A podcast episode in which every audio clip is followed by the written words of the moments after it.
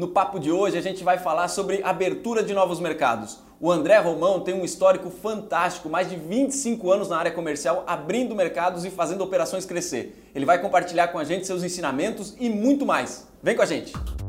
Bem-vindos ao Mercoscast, direto dos estúdios de gravação da Mercos em Joinville. Ouça dicas de venda, marketing, tecnologia e gestão, disponível pelo YouTube e podcast. Fala galera! Mais um episódio do Mercoscast. Convidado especial, André Romão, está aqui do meu lado. E junto comigo também, Matheus, Marcelo Caetano. E hoje a gente vai falar sobre abertura de novos mercados, expansão de negócios. Mas antes de a gente entrar na pauta, deixa eu mandar alguns recadinhos aqui. Para você que está assistindo a gente no YouTube, não esquece de dar um like, fazer um comentário para a gente também saber o que, que você está achando das pautas e tudo mais. Também tenho que avisar que a gente está no Spotify, está no SoundCloud, está no iTunes, então não tem como não encontrar a gente. É só procurar por Mercoscast. Antes da gente entrar na pauta, André, por favor, conta um pouquinho do teu histórico, porque se eu contar, eu acho que a gente vai levar o programa todo aqui, cara. Cara, vamos lá. Bom, gente, bom dia. Obrigado a todos na Mercos. Bom, eu sou o André Romão, eu venho de uma estrutura de marketing e vendas de empresas brasileiras e multinacionais, né? Operei durante, opero durante 26 anos exatamente na estruturação de canais de venda, desenvolvimento de negócios, novos negócios e, e, e um papel muito forte de estruturação de entrantes em, em nichos e, e, mercados brasileiros. A pauta de hoje é exatamente sobre isso. Quando chega a hora do gestor comercial expandir o seu negócio, conquistar novos clientes, conquistar novos mercados, novas regiões, enfim. A gente vai aproveitar agora da tua prática e da prática também de Matheus e Caetano sobre, sobre isso. Então vou logo para a primeira pergunta, né, para deixar todo mundo, todo mundo alinhado aqui. De que forma o gestor comercial consegue identificar que chegou a hora dele expandir novos mercados? Tem essa, essa hora, André? Bom, essa hora é a toda hora. Né? Isso precisa estar muito bem desenhado no DNA da companhia. Né? A necessidade de novos clientes, novos mercados, ela se faz pela oxigenação da operação em campo, operação em mercado, ganho de market share. Né? A gente precisa levar em consideração alguns pontos também. É a cultura da empresa e, e, e, e, os principais indicadores de performance que essas empresas, essas companhias têm, independente do seu tamanho. Indicador de performance esse, olhar um pouquinho para dentro, olhar é, aonde, como está a minha elasticidade produtiva, como está a minha estrutura contábil, é, principalmente a minha inteligência tributária, me, os meus processos, como estão as pessoas, como é que é o engajamento da minha equipe para essa prospecção, essa abertura de mercado, né? Como é que está o meu caixa, né? Que expectativa eu tenho? Qual é o conhecimento que eu tenho desse mercado? E aí, essa sua pergunta eu devolverei com algumas outras perguntas com um processo de reflexão. Eu pergunto, aquele, aquela indústria ou aquela empresa que quer buscar a sua, a sua, a sua a, ampliar o seu mercado, ela já olhou o potencial do mercado como um todo? Será que os atributos que essa empresa está carregando para o mercado ela, ela é, ele é congruente aos atributos percebidos pelo cliente final ou pelo cliente distribuidor do seu próprio mercado?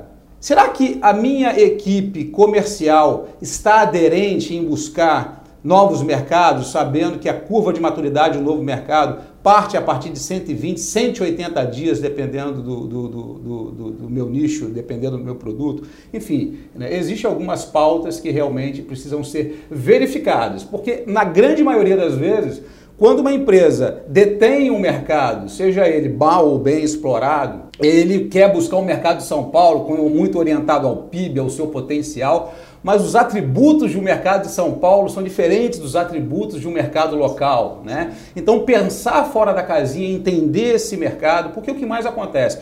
Existe uma pauta importante nesse processo que é entender como é que está a sua isonomia, a sua saúde de carteira de cliente. Né? A que ponto você abre cliente e a que ponto você inativa cliente? Como é que você lida com isso? Como é que você vem lidando com a sua base de cliente no seu funil de venda? Como é que está a sua taxa de conversão? Como é que está a sua manutenção? Então são algumas perguntas, algumas provocações que eu faço para que, que toda e qualquer empresa, independente do seu tamanho, reflita no momento de prospectar o mercado. Por que, normalmente o que acontece? Eu deixo o meu mercado de Santa Catarina, Paraná, Rio Grande do Sul e vou para o mercado de São Paulo.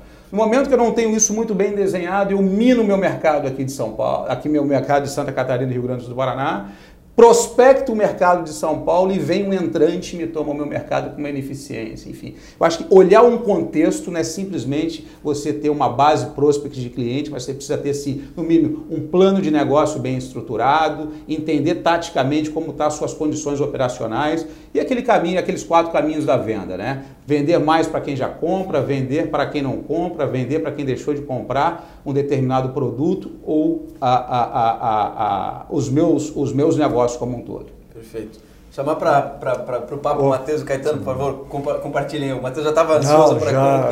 Porque é uma parte que a gente, papo, a gente gosta muito, mas foi, acho que muito completo nesse, nesse ponto. É importante a gente lembrar. O melhor momento é assim, crescer a todo momento. Né? Isso eu acho que é fundamental para qualquer negócio. A partir do momento que a gente pensa que vai estabilizar, é quando a gente começa a morrer. Então, esse é o primeiro passo.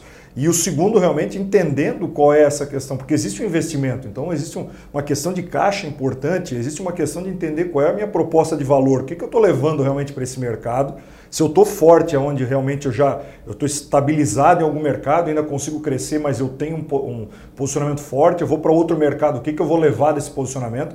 Isso não só usando a, a, experiência de, a nível Brasil, até porque é um continente, mas falando também de mercado internacional, é, a gente tem N situações, variáveis ali que são importantes. Mas o André colocou de uma forma é, é brilhante todos esses pontos que nós precisamos estar olhando internamente para dar esse passo também para fora. Mas é o primeiro passo, a gente pensar que a gente tem que estar crescendo a todo momento, enxergar onde a gente tem maior vantagem competitiva para estar realmente crescendo. Né? Numa guerra, quem vai na frente é a inteligência. Né? E eu vejo que quando você coloca o exército na frente da inteligência, você vai perder muitas vidas. Né? No mundo empresarial, o que a gente está falando é: se você coloca o exército na frente, você vai perder muito dinheiro. Na frente tem que ir a inteligência. É, por isso, um crescimento concêntrico, um crescimento mais organizado, mais estruturado é muito importante. E quem organiza esse processo é a inteligência de mercado. Tem que ter inteligência de mercado, não dá para você. Eu fico desesperado quando vejo empresas falar: agora eu vou entrar no mercado é, São Paulo, vou contratar representantes. Quantos pontos de venda? Qual é o perfil desse ponto de venda? É representante ou não é? É CLT? É key account? Qual é a movimentação que você vai fazendo? Só depois de definir essa movimentação você coloca o time para jogar, porque senão o custo fica muito grande. É algo que foi falado aqui, acho que perfeito. A maturidade do mercado é são quatro meses, são seis meses, às vezes até mais, dependendo do segmento que você está.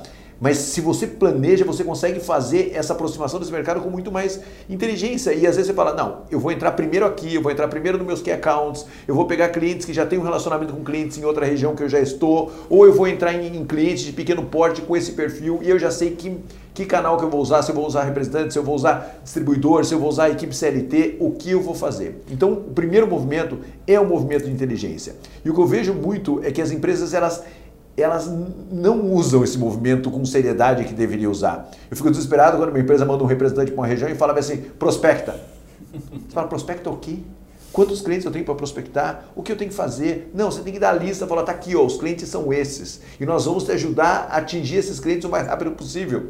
É, seja agendando visita para você, seja fazendo o que for. Ou seja, é um movimento sincronizado e organizado que começa com a inteligência. Eu vejo que as empresas, às vezes, na, na, na vontade, né, somente na vontade de ganhar um novo mercado, de tentar aumentar suas vendas, elas fazem isso de uma maneira muito atabalhoada. Parece que vai ganhar dinheiro no curto prazo, mas perde muito mais do que ganha vá com a inteligência na frente. Perfeito. Bacana. E esse exemplo da inteligência faz todo sentido. Eu operei uma, uma companhia de Joinville há alguns anos atrás, aonde a gente realmente é, é, é entendeu que ter a inteligência como escopo principal para a abertura de novos mercados, desenvolvimento de novos produtos e novos negócios foi mandatório para essa companhia. Então, desde mapear, georreferenciar, quantificar, qualificar e aí sim botar o exército na rua e a partir daí colher frutos com um plano extremamente simples, seja ele um 5W2H, seja 5 Força de Potter, seja o plano que está aí, gente, na internet, disponível, gratuito, sem muita dificuldade, bula de remédio, simples de, de executar e fácil de ler mas se a gente não cumprisse isso realmente, as empresas hoje teriam uma manutenção muito mais forte nas suas lideranças de mercado. É, eu, eu, queria a opinião de vocês sobre um, um, movimento que é comum quando a gente fala em expansão de negócios, que é um tanto quanto polêmico, que é contratar o concorrente. Esse é um dos jeitos mais, eu vou dizer, mais, mais aplicados, é, que, eu, que eu vejo sendo aplicados, quando a empresa quer acelerar a sua entrada em determinado mercado, em determinado segmento. É ir lá e buscar, por exemplo, o head de vendas de um, de um, de um concorrente naquele mercado. Como é que vocês veem isso? Isso é uma boa prática? É uma prática comum? Enfim, eu queria uma opinião porque muita gente vai olhar, cara, o melhor jeito para expandir mercado é contratar um cara da, da, concorrência que conhece já aquilo ali, eu já vou lá, pego todo o know-how dele e vou na, vou na onda. É, eu acho que eu posso falar primeiro? Por favor. Desculpa, eu já fico atropelando. Temos um convidado, eu já fico atropelando um convidado. É, é, nós não podemos ser tão personalistas assim em vendas. Claro que o cara vem de uma outra empresa, ele traz conhecimento, traz, mas a empresa tem que ter o jeito dela de fazer negócio, o jeito dela de vender, sabe? As pessoas têm que vir para somar. Eu sou super a favor de você trazer o head de uma outra empresa, que ele venha para somar ao seu jeito de fazer e aprimorar o seu jeito de fazer Perfeito. e não mudar totalmente o jeito de fazer. Eu fico desesperado quando a empresa contrata o cara, ele é meio salvador da pátria, né? Você deve ter passado muito por uma situação dessa. É o salvador da pátria. Então ele vem com o jeito dele de fazer, com, com a lista de clientes. Ele vem fazendo uma confusão. A empresa precisa ter o seu modelo comercial. Qual é o seu modelo? Qual é o seu jeito? Aí você traz alguém que vai trazer mais inteligência para o seu jeito, mais inteligência para o seu modelo. Eu me preocupo muito quando eu vejo terra arrasada. Entra um novo gestor e ele põe o jeito dele de fazer, porque a empresa não tem. Se ela, a empresa não tem, se a empresa não direciona, ele vai fazer o modelo dele, que é mais fácil para ele, mais natural. O problema é se você importa toda a inteligência, porque você perde a característica, você perde o modelo da sua empresa. E eu acho que esse modelo é super importante. É, eu vivi algumas, algumas situações é, muito nessa linha, e o que eu falo, o que eu aprendi com esse caminho, né? Que cada vez mais as empresas precisam fazer que os seus clientes se tornam seus onde a sua cultura migre para dentro dos seus clientes e o agente de venda tem o fator primordial de ser o agente de venda. Seja ele o gestor, seja ele o vendedor, seja ele o key account ou representante comercial. Porque no momento que você tem uma, uma, uma, uma mutação daquele cara que deixa e vem fazer o seu jeito e a empresa que fazia até dois dias atrás fazia de uma forma diferente, isso tem um impacto direto no seu cliente final. Né? O Sim. seu cliente não percebe isso de uma maneira muito positiva. O mercado vem contando cada vez mais que perder a identidade da companhia no transacional, no comercial, tem sido um fator de migração para o concorrente. Né? Então a gente tem que ter bastante atenção a isso, porque às vezes isso é um tiro no pé. É o, é o, fato de não ter. Tem tudo tem um pró e o contra dessa, dessa negociação. Né? Então, quem a gente está trazendo de um concorrente tem que trazer os pontos fortes, analisar isso não é necessariamente porque ele veio do concorrente que estava tudo certo, até porque vem alguns vícios muitas vezes que a gente não gostaria de ter. Então é entendendo o que é o ponto positivo, o que foi feito de, de positivo, e muitas vezes na, na, na, contratação entender assim, o que, que ele fez de errado, se realmente ele entendeu aquilo dali, ele não vai repetir novamente. Acho que isso a gente extrair com, com alguns erros pode cortar um caminho, né? Conhece um caminho das pedras, a gente cortar esse caminho às vezes ajuda, mas é realmente ter um complemento, saber o que a nossa empresa tem, o que a gente vai agregar com isso, que parte ele vem, por que, que eu estou trazendo ele?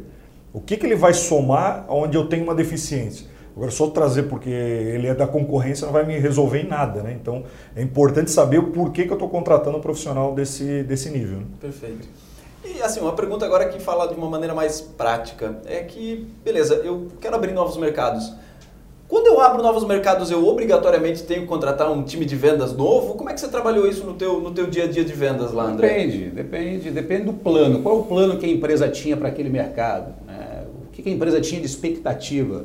Eu acho o seguinte, gente, alinhar a expectativa é tão importante quanto abrir o mercado, né? Porque uh, falamos um pouco atrás, né? Você tem tempo, você tem, dependendo do nicho, segmento, mais de 180 dias, você tem o aumento do seu custo fixo. O que a empresa quer para ela? Né? Então, dependendo do projeto, o caminho do CLT é um caminho estruturado, dependendo do, do seu escopo de produto, do seu nível de complexidade do produto e mercado. Se é um produto um pouco mais técnico, que exige um pouco mais de approach, de estrutura, de estrutura uh, uh, comercial um pouquinho mais aflorada, eu acho que o CLT é um caminho. Você também tem o mercado mercado dos, dos representantes comerciais, que normalmente já tem uma carteira própria, são os especialistas daquele cliente, né? E aí você não quer, você não quer impactar o seu custo fixo, né? Você não quer piorar o seu DVV e você quer colocar isso no risco da margem do produto e, e operar junto com um trade marketing, uma inteligência apoiando esse representante comercial a performar. Existe também, a, a, a, é, se, dependendo do nicho e mercado, o próprio distribuidor de vendas que faz o grande papel de ser seu cara de venda e você vai levar a sua inteligência e a partir dele você consegue fazer a operação e ganhar capilaridade, com isso maturando o seu mercado, estruturando ele. Você tem uma operação hoje de internet, você tem a internet, você tem a, a, os land pages hoje que você pode operar dentro do seu distribuidor ou cliente para você fazer a própria capilaridade dentro dos seus mercados de uma maneira mais inteligente, mais mensurável. Enfim, existem N formatos que eles dependem demais do plano de negócio que cada um tem para a sua empresa e a expectativa de, de, de, de, retorno ao mercado. Você vê que ele deu uma passada ali por um assunto que eu acho super importante nessa, nessa ida para o mercado, que é quem é dono de qual cliente, qual canal que é dono de qual, qual cliente. Sabe que eu vejo assim, muitas empresas prosperam no caos, né? Então, o cliente de tal tamanho é do representante, mas se o distribuidor entrar, também é do distribuidor, se o outro entrar, também é. E sabe que essa venda vai acontecendo. Mas agora, quando você olha empresas realmente estruturadas, essa conversa começa a mudar um pouco, sabe? Então, esses dias nós temos um cliente no agronegócio e ele distribui com uma das maiores distribuidoras hoje do agronegócio no Brasil. Não tem conversa qual cliente é seu, qual cliente é Feito. meu e ponto final. Feito. Eu faço bem esse cliente, você faz bem esse cliente e a gente não se bate. Ah, não, mas esse cara, eu quero fazer alguns que são dele. Não vai fazer. Então, às vezes a gente chega num. Eu vejo as empresas chegando e falando assim: eu vou expandir mercado com distribuidor. Mas, quem sabe seja o meu meu próprio que vai fazer, é, o meu, meu key account que vai fazer esse cliente.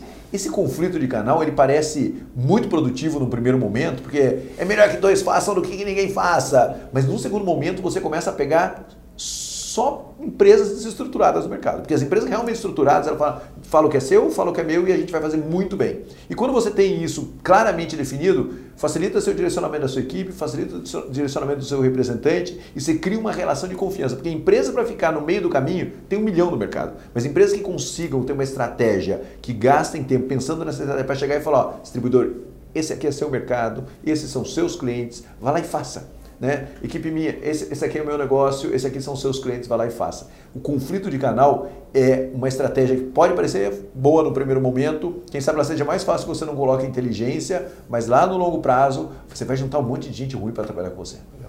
E complementando, eu acho que é perfeito. É, existe um passo atrás para evitar esse conflito no momento que você segmenta a sua base de cliente, né? no momento onde você identifica quem são os seus onde você entende a jornada do seu cliente, a jornada de compra do seu cliente, a jornada de venda do seu cliente. Quando você entende o funil de venda do seu cliente, você opera através do funil dele e colocando ele no seu funil. Então, hoje é uma mistura muito forte para que isso tenha sucesso. Então, segmentar, entender qual é, o seu, qual é o seu cliente grande, qual é o seu cliente médio, qual é o seu cliente técnico, né? qual é o seu distribuidor, eleger aquele cara que precisa ter os atributos e competência para atender o perfil do seu cliente. Então, gente, olhar para o perfil do cliente o tipo do cliente, ele é fundamental exatamente para evitar um conflito de canal um pouco mais agressivo lá na frente, porque isso vai para preço. Isso Sim. vai para preço. É. Eu, eu, eu, digo que a nossa pauta aqui ela é muito boa, mas de vez em quando a gente foge do roteiro. E eu quero te fazer uma pergunta que foge bastante do roteiro para explorar a tua experiência desses 26 anos na, na, na carreira comercial. Eu já participei de, uma, de, uma, de, um, de um negócio que abriu um novo mercado na, na, na, raiz. Ele, ele, ele foi para uma linha branca. Nunca teve linha branca e se, se, se atreveu aí para a linha branca. Cara, foi lidar só com, com os grandes. E esses dias eu conversando com o pessoal dessa empresa, eles estão um sorriso de orelha a orelha, estão felizes da vida em, determinado, é, é, em determinada região. Nordeste está bombando. Beleza, joia. André, tua experiência, cara, conta pra gente o que, que, tu já fez que foi legal em relação à expansão de negócios e tu aprendeu e foi legal e, e deu certo, e o que, que tu já se ou tu participou, ou foi da tua iniciativa, que foi uma nhaca e tu errou e hoje tu consegue olhar para trás e errei por causa disso, cara? Olha, errar faz parte do caminho, né? Eu acho que sem o erro medido você, você tem um acerto talvez menos qualificado, né? É, o papel do entrante, ele é fundamental para que a empresa, a empresa possa conhecer o atributo do seu mercado. Eu falei de atributo lá atrás, né? Vamos voltar ao atributo. O atributo do seu mercado e o atributo do seu produto. Quando você entra num produto ou num mercado muito comoditizado, né, você precisa dar um passo além de simplesmente ter uma embalagem, um produto eficiente. Você tem que ter uma operação muito próxima da gestão da solução junto ao seu cliente. Eu vivi isso, eu fui do mercado de PVC. Né? É, eu fui no mercado de pneus, a gente brinca que pneu é preto, redondo, com buraco no meio, ninguém gosta de sair para comprar no final de semana, porque é caro pra caramba. Né? Então, de que forma eu atraio você para o meu pneu? De que forma eu atraio você para o meu PVC, sendo que eu tenho as normas técnicas que estabiliza todo mundo dentro de um padrão de qualidade, dentro de uma legislação, enfim. Hoje você está muito parametrizado nesses produtos comoditizados. Né? E aí o grande diferencial está nas pessoas. O grande diferencial está em entender o negócio do seu cliente e você fazer parte da solução do seu cliente, levando o seu produto junto com a solução do seu cliente. Saia do viés do preço, saia do viés do volume, saia do viés do pedido. Entenda o core do seu cliente, entenda a operação e o impacto da sua operação que ele bate em cima do seu cliente para que isso dê certo. E, a, e o grande erro foi num papel de entrante no PVC numa multinacional é, brasileira, é, é, que foi a Vipal, vou citar, é possível citar, e a gente entrou no mercado de PVC com a BR Plásticos. Então compramos algumas pequenas e micro fábricas de PVC e fomos lá andar com os meus amigos da Crona, com meus amigos da Forte Leve, com meus amigos da Tigre, né? E nós fomos experimentar esse mercado. E esse mercado foi uma folha branca, simplesmente uma, a Vipal líder de borracha no mundo, 40 países, 5 continentes, fabricando. Falou, não, vamos entrar para o mercado de construção civil. Nossa, meu amigo.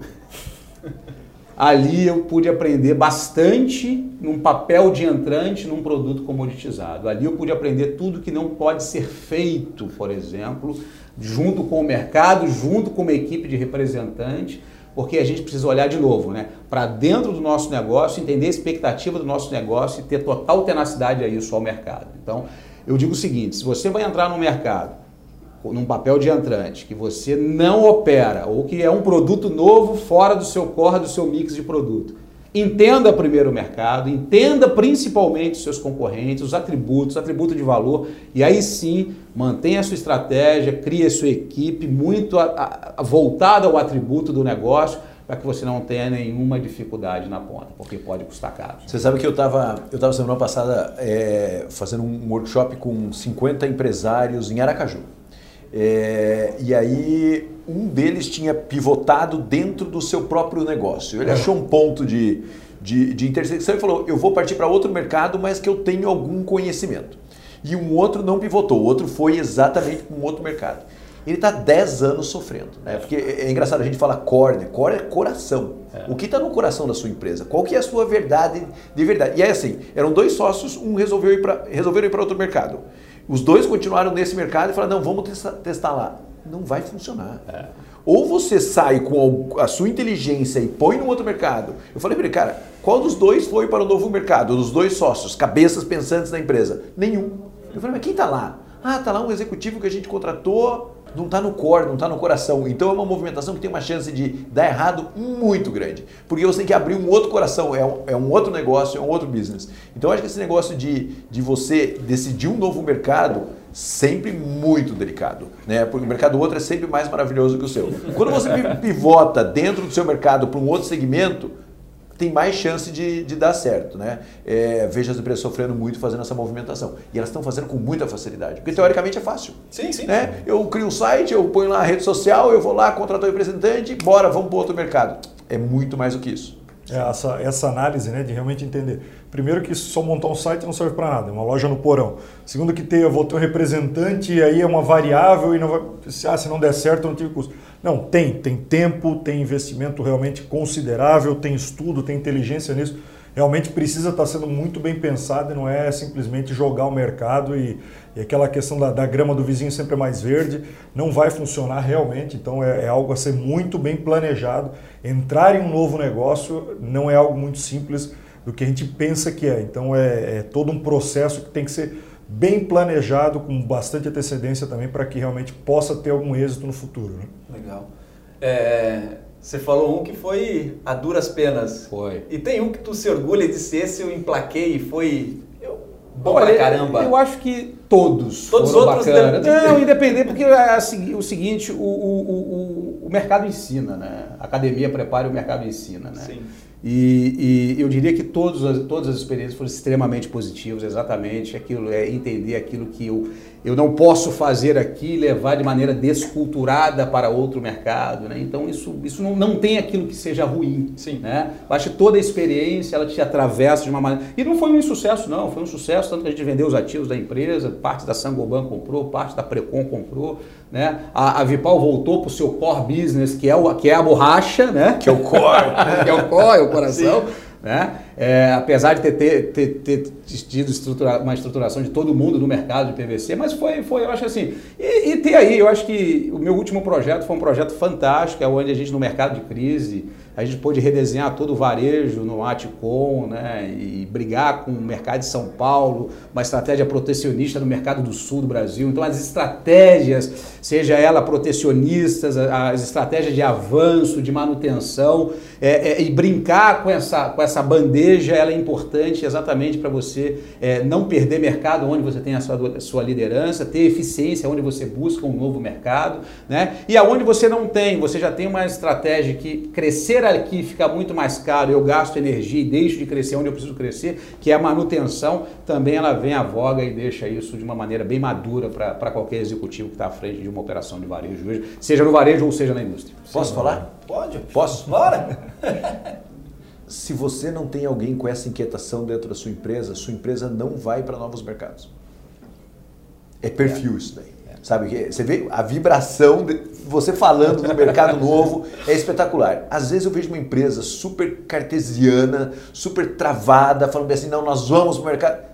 Você vai sofrer muito, né? Então você vê que é, claramente você tem que ter alguém na sua empresa com brilho no olho para falar nós vamos lá e nós vamos conquistar. É meio que o, é o general da guerra, né? O cara que vai e fala vamos dominar esse mercado, leva inteligência, leva equipe, mede concorrente, entenda esse negócio, que você vai do, do, do pneu pro, pro, pro, pro, PVC, né? do preto pro branco, você vai e, e você vai. Você pode não, ter acertado exatamente na estratégia, mas depois vendeu ativo, já, já, valeu, já valeu toda a história. Mas você tem que ter alguém na sua empresa focado nisso, sabe? Porque uma coisa você falou lá no começo, acho super importante. Todo mundo já jogou War alguma vez na vida, né? Para você ir para o novo mercado, se você deixar o seu mercado atual mais vulnerável, você vai ter um problema.